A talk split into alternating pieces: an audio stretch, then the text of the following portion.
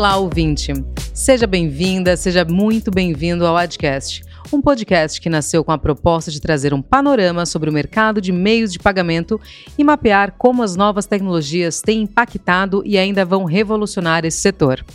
Foram três anos de muita pesquisa, imersão e produção de conteúdo. Para comemorar, nada melhor do que trazer um review de tudo aquilo que a gente já discutiu nos mais de 50 episódios que estão no ar.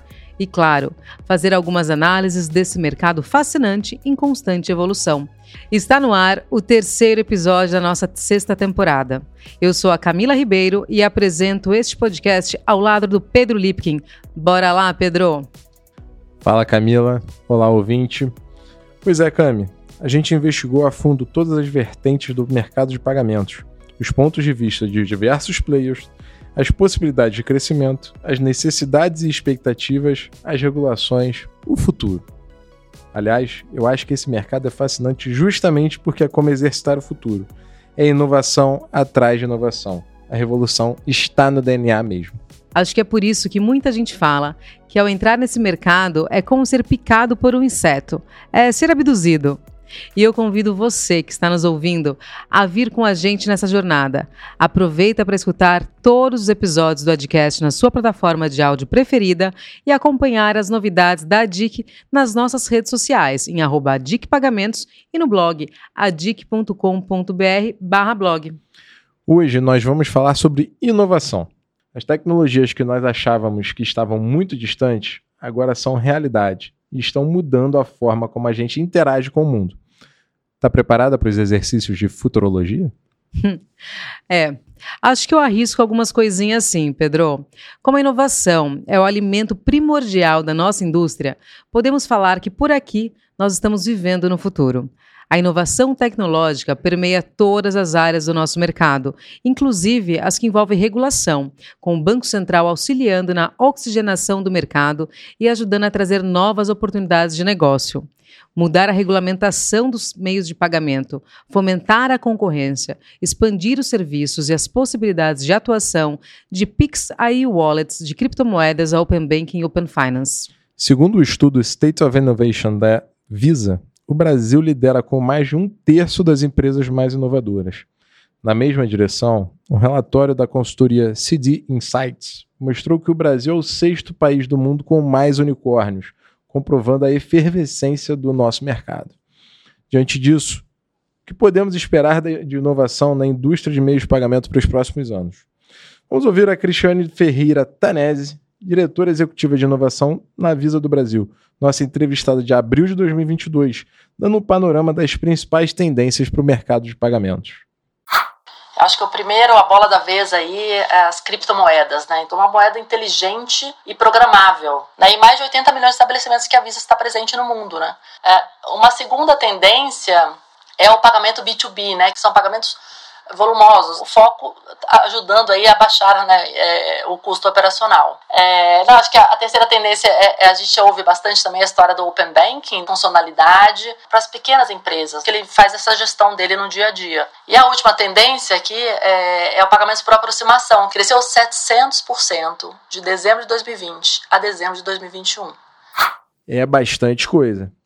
Imprescindível falar do Pix também, a solução de pagamentos mais transformadora da última década e uma referência em termos de inclusão financeira, velocidade e segurança dos pagamentos. O Pix entrou em vigor em novembro de 2020 e em menos de três anos já é usado por cerca de 77% da população adulta. Em 2022, os casos de uso do Pix cresceram ainda mais com a Receita Federal utilizou o arranjo para restituir imposto de renda aos contribuintes, e com a Justiça Eleitoral, que usou o Pix para remunerar mesários que trabalharam durante as eleições. Há ainda muito espaço de crescimento, tanto para as entidades governamentais como pessoas jurídicas, que têm sua adesão mais lenta por diversos aspectos. É, o Pix é revolucionário mesmo, Pedro. Aliás, revolucionário como tudo que alimenta a era digital que estamos vivendo, como a gente vem falando aqui no Adcast. Nós estamos cada vez mais integrados com os ambientes virtuais, um corpo a um só tempo biológico e tecnológico. Tudo agora virou Omni, e o novo conceito do Omni Tudo, que compra online no metaverso, na loja física, faz pagamentos pela e-wallet no smartphone ou do relógio, por Pix ou com cartões contactless. Os pagamentos contactless, por exemplo, ganham cada vez mais espaço e estima-se que até o final de 2023 eles vão representar mais de 35% das transações financeiras na América Latina. Pois é, Cami. Hoje a gente tem o smartphone como dispositivo de aproximação, Pix com transação imediata que não precisa de compensação, bancos surgindo com a possibilidade de transferir moedas internacionais, Banking as a Service com as fintechs, o WhatsApp entrando no mercado de pagamentos, pagamentos por criptomoeda. Enfim, é muita coisa. Vamos falar das criptomoedas, por exemplo, um mercado que veio para ficar. Olha só que curioso, Cami. A internet levou 5 anos para ter 100 milhões de usuários e as criptomoedas levaram apenas 3 para ter esses mesmos 100 milhões de usuários. Rodrigo Soeiro, CEO da Monos, startup com serviços de corretora, CryptoBank e, e rede social de investimento, deu um overview sobre o assunto no episódio do Adcast, que foi ao ar em junho de 2021. Vamos ouvi-lo.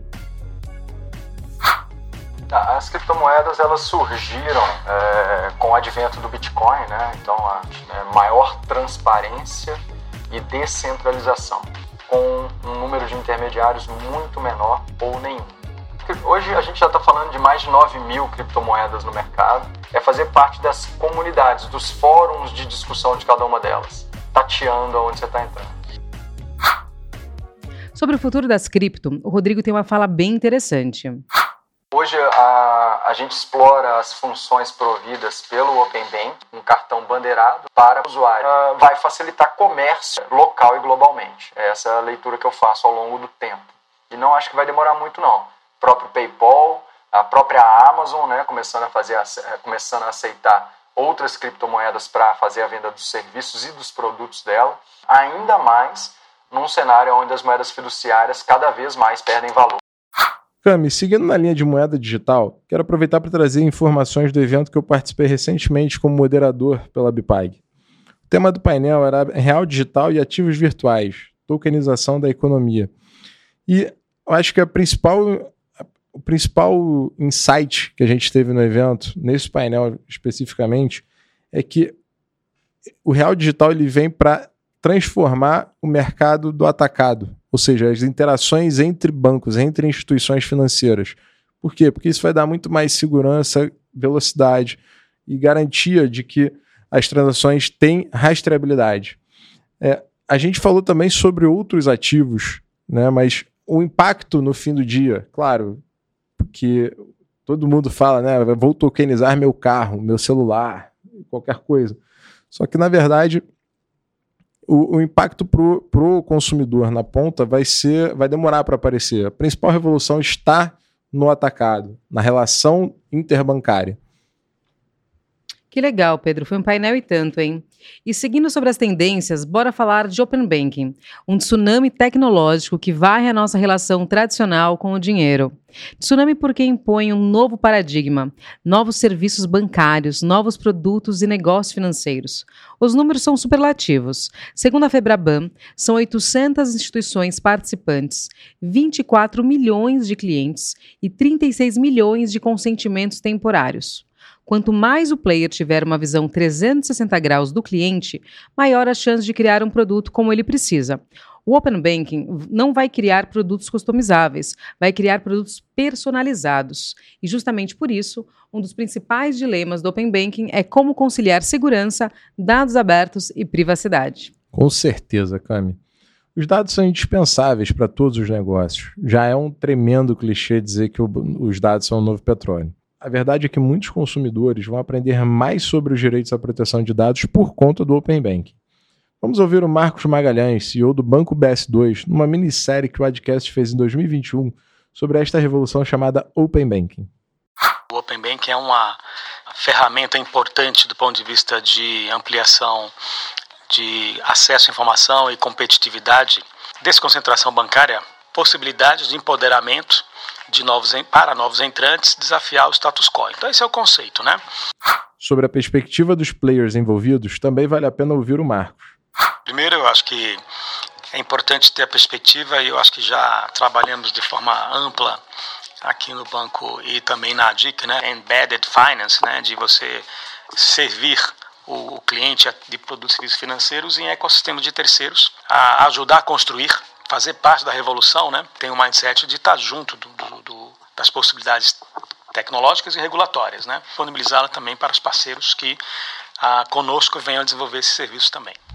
Já o Edson Luiz dos Santos, fundador da Colink Business Consulting e autor dos livros Do Escambo à Inclusão Financeira e Payments 4.0, fez um exercício de futurologia envolvendo o Open Banking. Vamos ouvi-lo.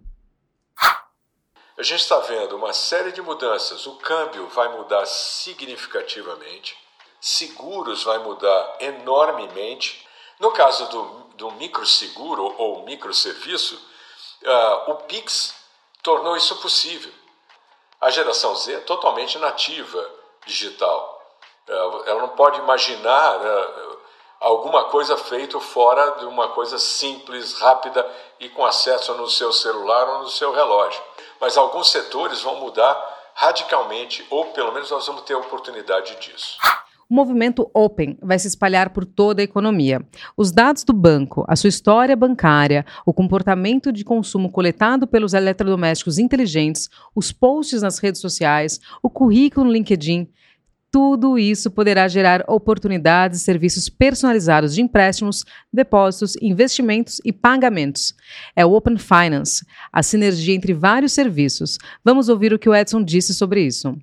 Eu não sei se eu consigo colocar um ponto onde o Open Bank se torna Open Finance. Na verdade, isso se amplia no final do, da quarta fase para todo e qualquer tipo de uh, transação que eu venha a ter. E aí envolve seguros, começa com banco e alguém fala assim, não, mas é mais do que isso, é serviços financeiros de maneira geral. Quem sabe a gente está cunhando aqui um tema que é Finance Behavior. Já o Bruno Diniz, sócio fundador da Spiralen Innovation Consulting e professor da FGV, destrincha o conceito de Open Data. Vamos lá. O Open Data, da, da forma como vocês estão tratando, e, e é o, o, segmento de energia, o segmento de telecomunicações, é, mas existem vários outros. A European Strategy for Data, então é um, é um escopo bastante amplo e certamente a gente vai, à medida que isso for se desdobrando, setores que talvez tenham ficado de fora dessa primeira triagem acabam ah, entrando num, num, segundo momento, né? É, essa é uma nova fronteira, né, gente? A gente está descobrindo é, os, os, problemas à medida que a gente vai avançando. Mas vamos dizer o uso da inteligência artificial, né? A gente tem medo de que talvez isso perca o controle. É, ética nos dados e pro, proteção do consumidor, né? E proteção aos vulneráveis. Certamente teremos novos cases aí para serem tipificados, né? Então isso vai ser isso vai começar a ser trabalhado para frente, né? É isso. O futuro é descentralizado, um mundo ainda mais aberto, em que estaremos interligados a um enorme ecossistema de produtos e serviços pelo Open Data. E com isso nós vamos ficando por aqui. Obrigado pela parceria, Cami. Obrigada, Pedro. E obrigada a você, que esteve aqui conosco, dividindo entusiasmo com as disrupções que vêm por aí. Se você ficou com gostinho de Quero Mais, não deixe de ouvir os episódios das cinco temporadas anteriores do podcast. E se tiver sugestões, dúvidas ou perguntas, envie um e-mail para comunicacal.dic.com.br. A sua opinião é muito importante para gente. Até o próximo podcast.